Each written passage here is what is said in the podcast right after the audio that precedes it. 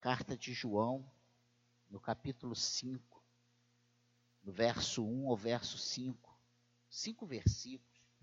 Eu queria pedir que você ficasse de pé no seu lugar para a leitura da palavra de Deus. 1 de João, capítulo 5, verso 1 ao verso 5. Fala sobre o título dado por João Ferreira de Almeida, A Fé que Vence o Mundo.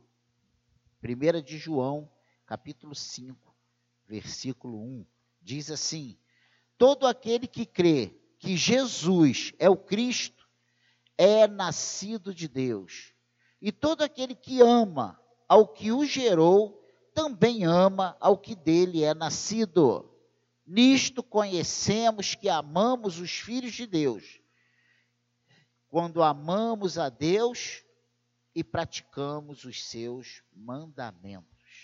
Porque este é o amor de Deus, que guardemos os seus mandamentos. Ora, os seus mandamentos não são penosos porque todo que é nascido de Deus vence o mundo. E esta é a vitória que vence o mundo, a nossa fé. Quem é o que vence o mundo, senão aquele que crê ser Jesus, o Filho de Deus? Amém? Que o Senhor abençoe a leitura da Sua palavra e que Ele fale ao nosso coração nessa noite. Amém? Pode se sentar, preste atenção. O título dessa palavra é vencendo em Jesus Cristo.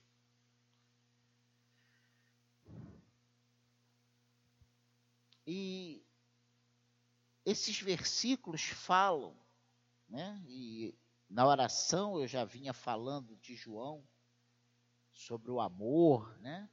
E aqui é muito claro que diz que todo aquele que crê que Jesus é o Cristo é nascido de Deus e todo aquele que ama ao que o gerou ou seja, que ama a Deus, também ama ao que dele é nascido, ou seja, ama a Jesus.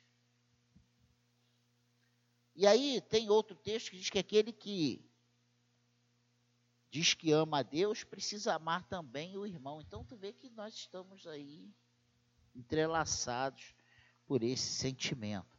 Mas eu quero falar nessa noite sobre vencer em Jesus Cristo. Nós temos sido lançados a diversas sombras de pensamento nos últimos tempos, inclusive dentro da igreja do Senhor. Muitos desses pensamentos desfiguram Jesus, tornando mais um mortal qualquer. E o que tem se visto hoje é cada vez mais Jesus sendo trazido a um igual a nós. Né? A gente tem tirado Jesus de quem ele é e tem trazido a um, tem trazido um Jesus bem igual a nós, bem do nosso top. Né? Deixa de ser o ungido, o Messias, o Cristo. Ou seja, o que, que eu estou querendo dizer com isso? É que cada vez mais nós temos perdido o temor né? Nós temos tratado ele com desdenho, com uma coisa qualquer. Nós não temos dado a, o valor que deveríamos dar. E eu não estou dizendo que é para termos um Deus distante. Não, nós precisamos ter um Jesus bem próximo, mas com reverência, sabendo que Ele é o Senhor e nós somos os servos, e tem hora que nós esquecemos quem é que é o Senhor. Quem é que manda, quem é que decide, quem é que governa, quem é que dá a palavra final. Muitas vezes passamos a vê-lo apenas como mais um, uma das personagens bíblicas, né? Resultado, não temos convicção de fé e passamos a viver vida derrotada, porque olha, o texto que dado aqui por João Ferreira de Almeida é a fé que vence o mundo. Nós queremos vitória em coisas peculiares, particulares, e nos esquecemos que a nossa vitória não, não pode e não deve ser uma vitória a nível pessoal apenas. A nossa vitória, ela precisa ser ampla, completa e restrita, uma vitória realmente do povo de Deus, do reino de Deus, uma vitória de Deus nesse mundo mau. E a primeira coisa que nós precisamos destacar é sobre Jesus, esse Jesus o Cristo, o Salvador, o Senhor. As pessoas dizem muitas coisas a respeito de Jesus, né? Os que creem nele, os cristãos, dizem que ele é o Filho de Deus. Né? Nós, a igreja, cremos que ele é o Filho de Deus, ele é o Cristo, ele é o Messias, ele é o Senhor, ele é o Filho de Deus. Mas outros, e um monte, veem ele como um mestre, né? Vê ele como um iluminado, vê ele como um filósofo, um líder, outros como um louco, um impostor. E o que mais nós ouvimos são coisas diferentes e coisas que denigrem, na maioria das vezes, esse, esse senhorio de Deus, de Jesus Cristo. Mas a verdade é que eu e você, nós é que precisamos decidir. Ou Jesus foi e é o Filho de Deus, ou então nós vamos também trazê-lo a essa realidade de ser um louco, um mestre, um filósofo, um, um iluminado, uma, um, um pensador, uma pessoa, sabe, que falou coisas bonitas, mas que viajou em muitas delas, né? Quem é Jesus para nós? É uma pergunta que virou, mexeu, está sendo feita nos púlpitos. Quem é Jesus para nós? Você pode achar que ele é tolo, pode cuspir nele ou matá-lo como um demônio, ou você pode cair a seus pés e chamá-lo Senhor e Deus. Como nós temos tratado esse Jesus? Sabe o que eu estou dizendo? É o que a Bíblia diz. Que quando nós permanecemos nos nossos erros, nas nossas atitudes, com os nossos próprios propósitos, nós estamos novamente crucificando Cristo. Então, o que eu estou falando aqui de cuspir, de esbufetear, sabe, de, de matá-lo, parece uma coisa louca minha, mas não é. Pense no que no, no que está sendo falado. Como nós, quem é Jesus para nós?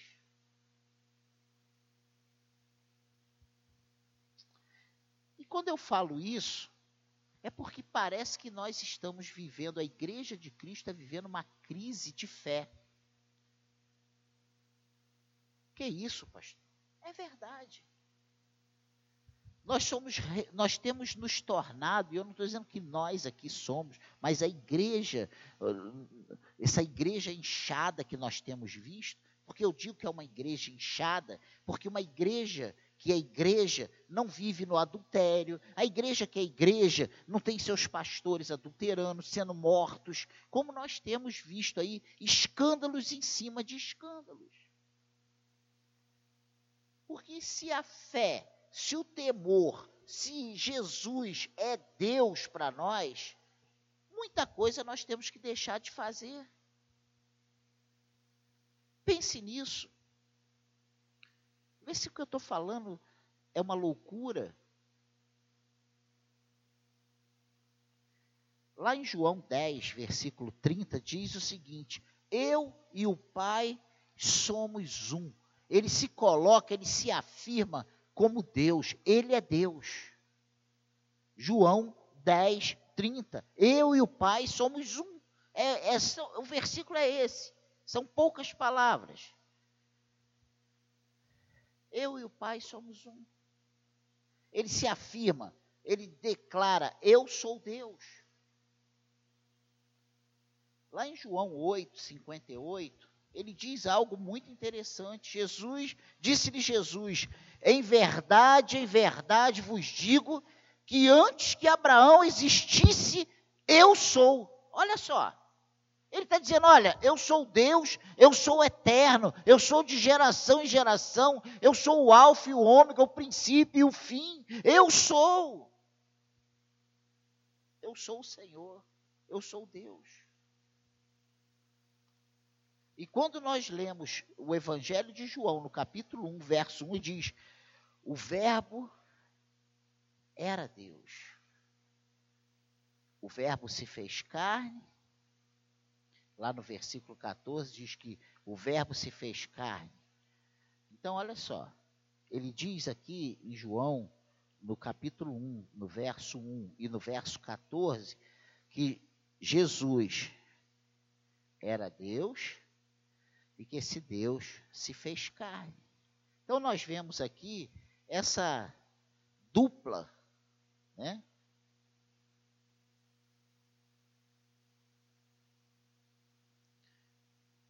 natureza de Cristo.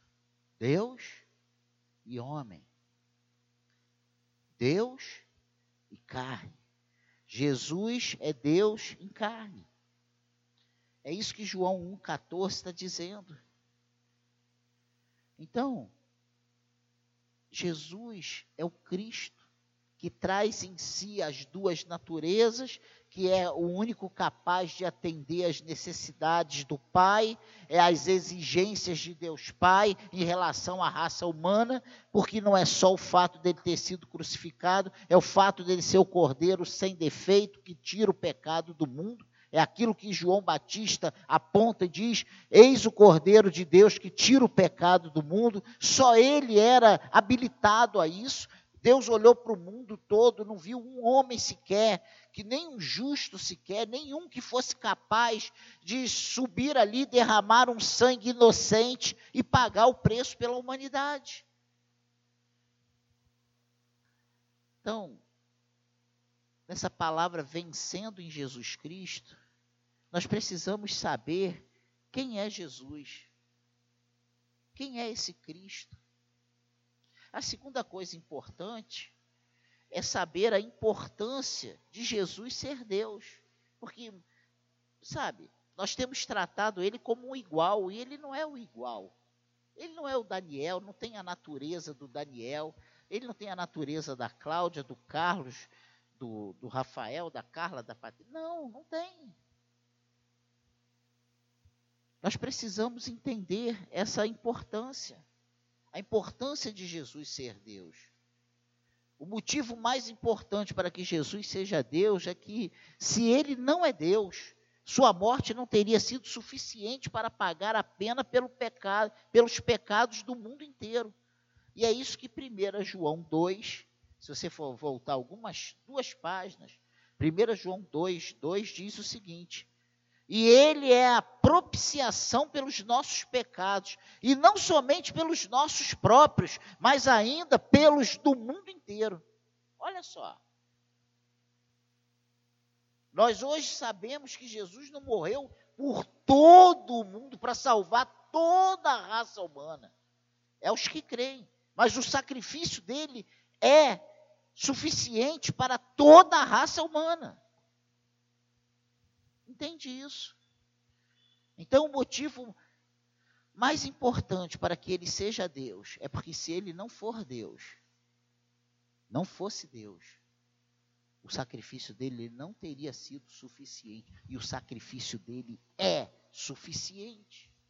E parece que nós esquecemos disso. Nós temos vivido, sabe, uma religiosidade, uma vida cristã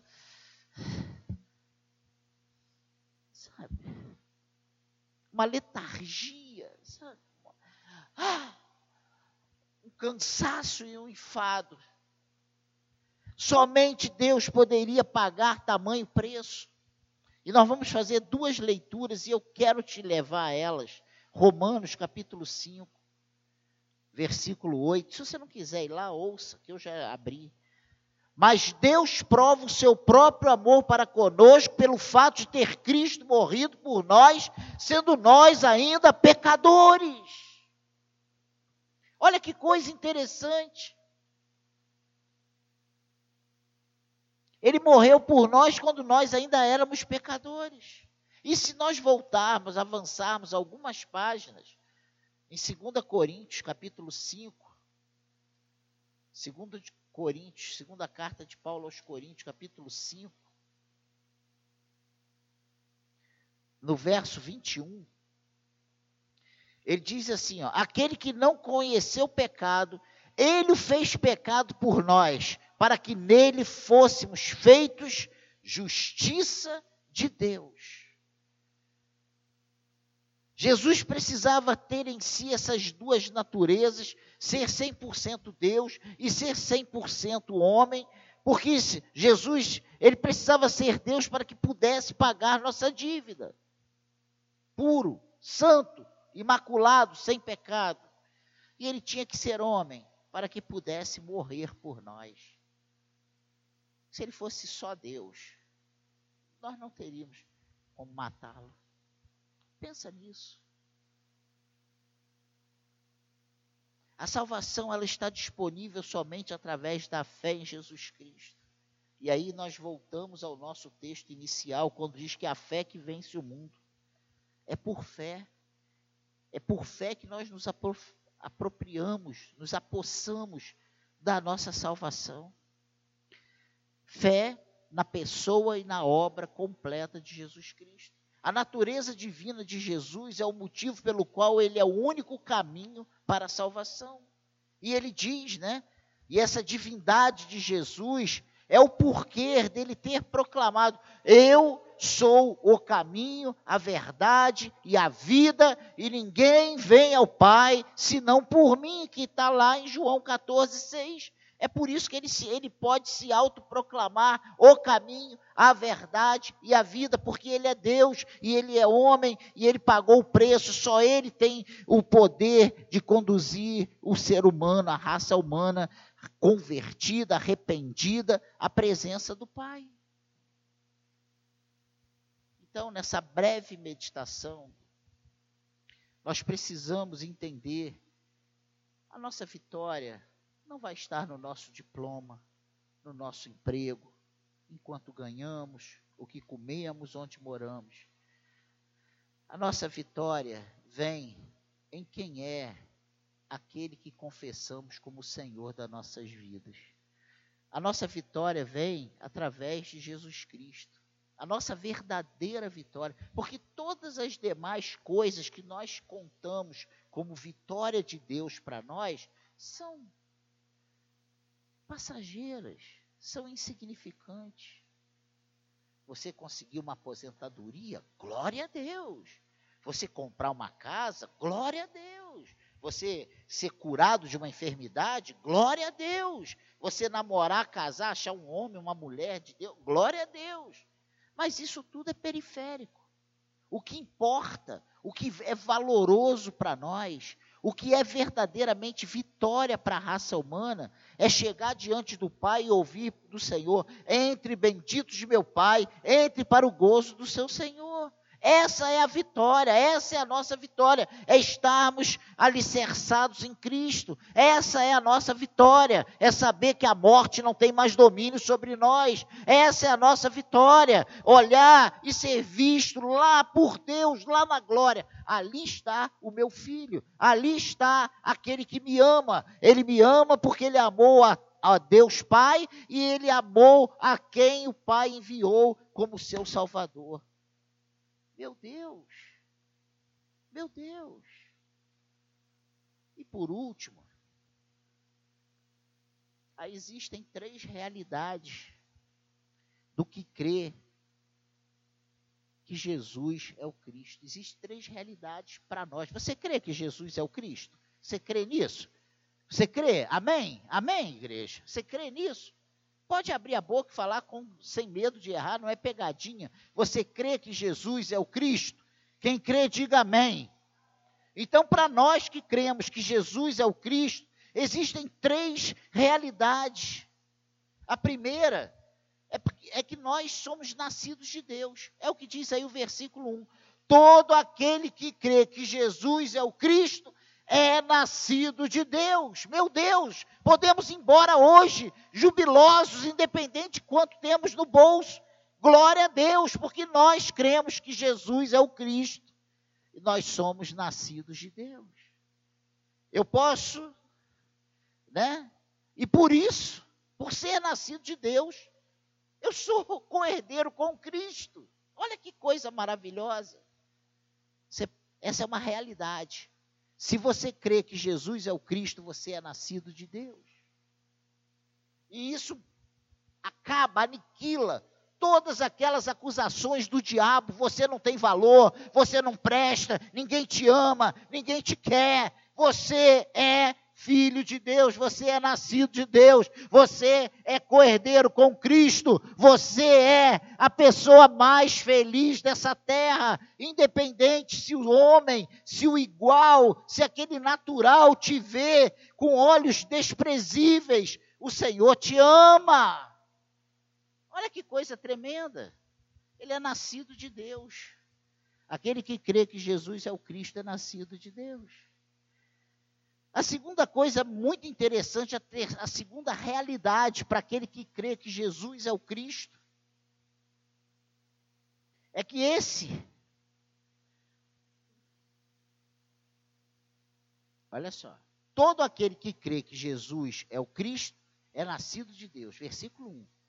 E olha o que diz: e todo aquele que ama ao que o gerou, também ama ao que dele é nascido. Olha só.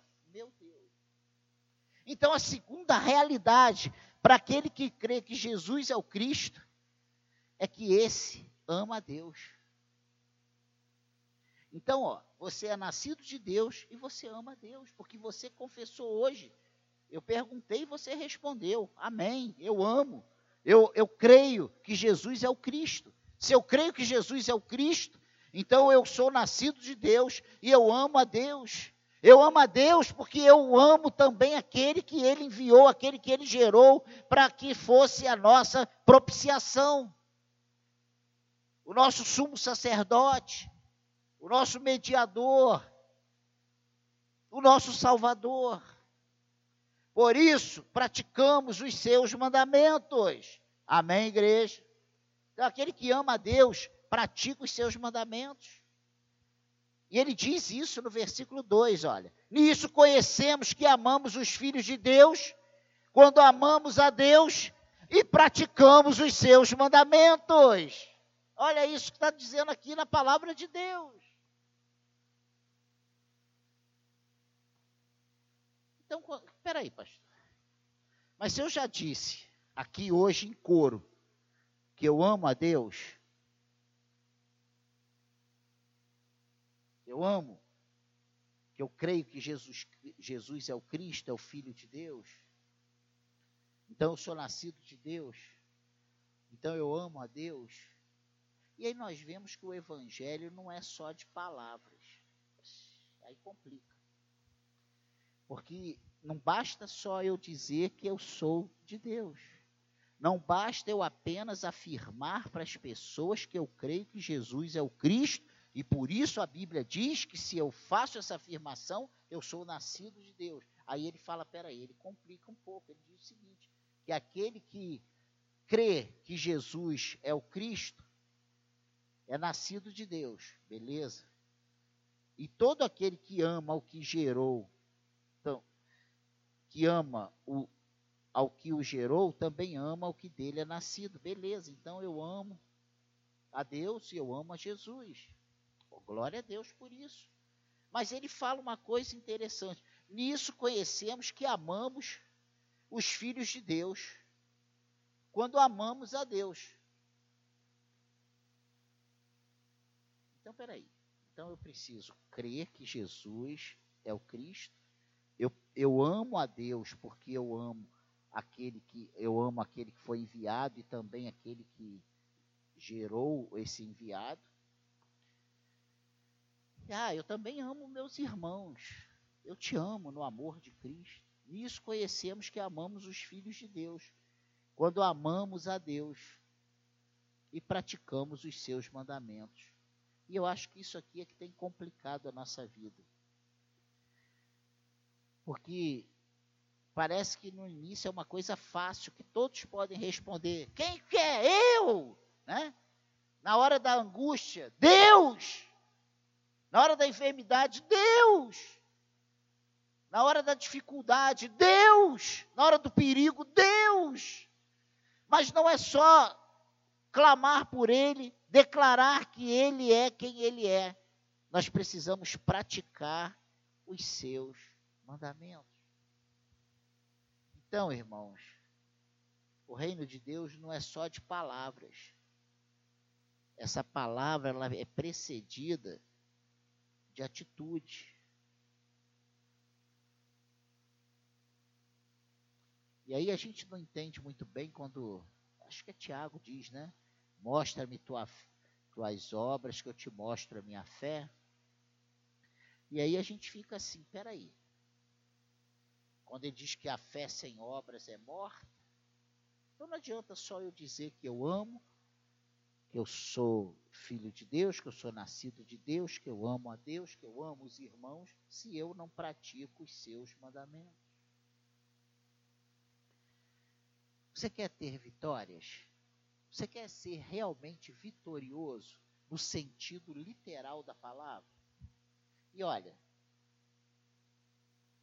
eu não acredito, eu, Daniel, não acredito que aquele que está ligado a Deus, aquele que realmente é nascido da água e do Espírito, que mesmo diante de todas as possíveis más notícias que nós temos e vivemos, e todos nós passamos, porque olha, se você acha que você tem problemas, eu estou disposto a fazer um gabinete com você para falar dos meus problemas, porque eu estou passando pelo vale da sombra da morte. Que é isso, pastor? O senhor não sabe o que é isso? Como diz o diácono Carlos, o nosso problema sempre é o maior problema. Né? A nossa dificuldade sempre é a maior dificuldade, a nossa dor sempre é a maior dor. Aos meus olhos, eu estou passando um momento difícil. Que isso, pastor? Então o senhor veio aqui contar de derrota? Não, vim contar vitória. Porque mesmo diante das más notícias, de você estar se sentindo mal, de você estar sendo atormentado e atropelado por todas as áreas e ângulos da sua vida. Mesmo quando você pensa que o mundo está desabando na tua cabeça, se você está ligado em Cristo, você não se sente um derrotado, você se sente um vitorioso. É em Cristo que temos que puxamos aquele último fôlego e continuamos a dar mais alguns passos. E quando a gente e a gente puxa de novo outro fôlego, e esse fôlego é Cristo. Esse fôlego é Cristo. Esse fôlego é Cristo. Irmãos, eu repito, reafirmo, não acredito que ninguém que esteja em Cristo sucumbe diante das más notícias, diante das do dia mal que vem para todos nós. Não digo, não estou dizendo que é fácil, eu estou dizendo que é muito difícil, mas não sucumbe, não não é derrotado, não pode ser separado por nada. Eu tenho vivido isso e creio piamente que todos nós somos capazes e olha, não é bom, não é gostoso, não é saboroso, é difícil, dói. Às vezes você pensa, chega a pensar que vai morrer, que está sozinho, você é bombardeado, mas você puxa sempre aquele último fôlego e você continua caminhando. Não tem. Nós, eu hoje posso te dizer que eu tenho vivido uma vida vitoriosa. Que isso, pastor? Olha, olha quantos membros tem no culto hoje. Olha para a tua situação. Não vou dizer para tu olhar para minha conta bancária, não. Olha, olha o teu coração. Ah, se você tivesse o poder de esquadrinhar o coração e sondar os pensamentos. Pensa nisso. Mesmo assim, se eu tivesse hoje que me denominar e eu tenho que me denominar, eu me denomino um vencedor. Eu me denomino um vencedor. Eu sou muito mais que vencedor, eu sou mais que vencedor. Eu sou mais que vencedor por meio daquele que me amou. Eu estou ligado em Cristo. Você entende isso, igreja? Essa realidade é nascido de Deus, ama a Deus, e quando amamos a Deus, nós praticamos os seus mandamentos. Não somos capazes, nenhum de nós aqui somos capazes de cumprir toda a lei. Não.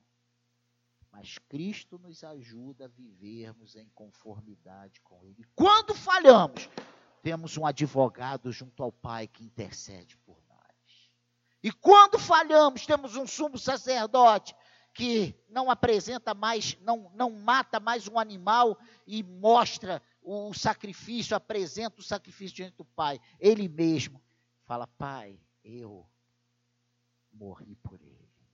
Eu paguei o preço dele, ele é meu, ele tem o meu sangue sobre ele. E aí nós somos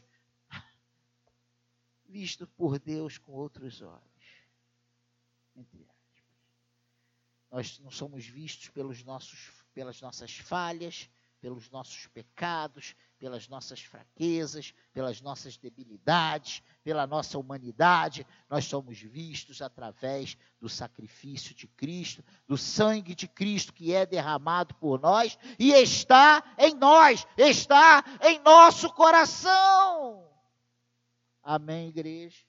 E última realidade do que crer que Jesus é o Cristo é que vence o mundo. Olha o que diz aí o versículo 4. Porque todo que é nascido de Deus vence o mundo. E essa é a vitória que vence o mundo. Sabe qual é? A nossa fé. Meu Deus, é a nossa fé que vence o mundo, nós vencemos o mundo. Que isso? O mundo vai me vencer? Não vai, não. A nossa fé vence o mundo. A nossa fé em quê? Na política? No pai, na mãe, no irmão, no amigo, no cristão, no pastor? A nossa fé em Jesus Cristo. A nossa fé na obra completa de Jesus Cristo. A nossa fé em Deus, que Ele enviou o seu Filho. Ele deu o que Ele tinha de mais precioso. Jesus é a garantia da nossa vitória. Quem é nascido de Deus, quem ama a Deus, vence o mundo. E o meio dessa vitória, a fé. Amém, igreja? Se você quisesse fazer uma conclusão muito óbvia de tudo isso, diria para você nessa noite que é mais fácil você vencer do que você perder. É mais fácil você vencer do que você perder. Que é isso, pastor? Tudo conspira contra. É mais fácil você vencer do que você perder. Sabe por quê? Porque aquele que está em Cristo já é mais do que vencedor. Então não tem como perder. Você só perde se você apostatar. Você só perde se você negar Cristo. Você só peca, só perde, se você disser. E acho que isso, na minha hoje visão de Deus, impossível. O Daniel, com toda a sua pecaminosidade, dizer: Deus, não te quero mais, dar um chute no Senhor e viver minha vida. Creio que por mais que eu ande pelo vale da sombra da morte, ali a mão do Senhor estará sobre mim. Eu creio dessa forma hoje. Nada pode me separar do amor de Deus. E olha, eu já passei 12 anos afastado desse Deus, fazendo N loucuras, mas só eu sei como ficava o meu travesseiro nas noites. de noite, quantas noites eu dormia chorando e acordava chorando. Quantas vezes eu vinha todo felizinho da rua, chegava em casa, deitava minha cabeça no travesseiro e o Senhor me cobra. Eu te amo. Olha, não tem nada pior para um fugitivo quando Deus fala assim: Eu te amo. E você fala assim: Corri o dia todo, a noite toda, o mês todo, o ano todo, mas eu estou aqui contigo. Eu estou aqui contigo. Então, irmãos, essas três realidades do que crê que Jesus é o Cristo, é nascido de Deus, ama a Deus e vence o mundo. Meio de, de vitória, a sua fé. A sua fé em quem? Na obra completa de Cristo. A sua fé em quem? Nas promessas que ele fez. A sua fé em quem? Em Deus, que te ama de tal maneira que deu o que ele tinha de mais precioso, o seu Filho unigênito. Amém, igreja? Jesus é a nossa vitória. Jesus é a tua vitória. Jesus é a tua vitória. E olha, eu falei essa semana para uma pessoa no gabinete: agrada-te do Senhor e Ele satisfará os desejos do teu coração. Agrada-te do Senhor e Ele satisfará os desejos do teu coração. Está demorando, não é agora. E agora? Não tem como a gente fugir do tempo do Senhor. No tempo do Senhor, tudo é trazido às claras, tudo vem à tona e o nome dele é glorificado em nossas vidas. A vitória é nossa pelo sangue de Jesus. A vitória é nossa em o nome de Jesus. A vitória é nossa pelo sacrifício de Jesus na cruz por nós. Amém, igreja? Saia daqui hoje. De repente você tem passado, como eu tenho passado, por muitas situações adversas. A vontade N de chutar balde, de desistir, de tomar decisões que não é o que Deus quer. Ou às vezes você está naquela de não ter mais nem fôlego para suspirar. Nem para suspirar você está tendo como puxar o ar. Está sem força até para puxar o ar. Acredite, tu é mais do que vencedor em Jesus Cristo. Toda vez que você falar assim, Pai, você vai ver o Senhor te acariciando, você vai ver o Senhor colocando no colo, te confortando, te consolando, te dando a paz, te fortalecendo, te alegrando, porque Ele é a nossa vitória. Pé no seu lugar.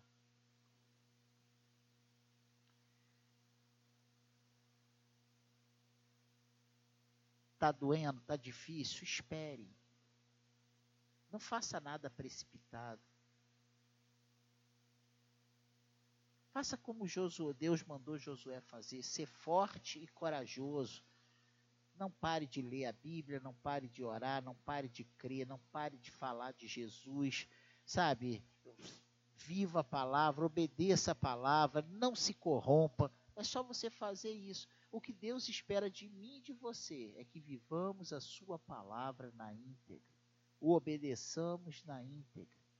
E a vitória as lutas, os adversários, as guerras, são dele. Ele vai pelejar por nós. Amém, igreja?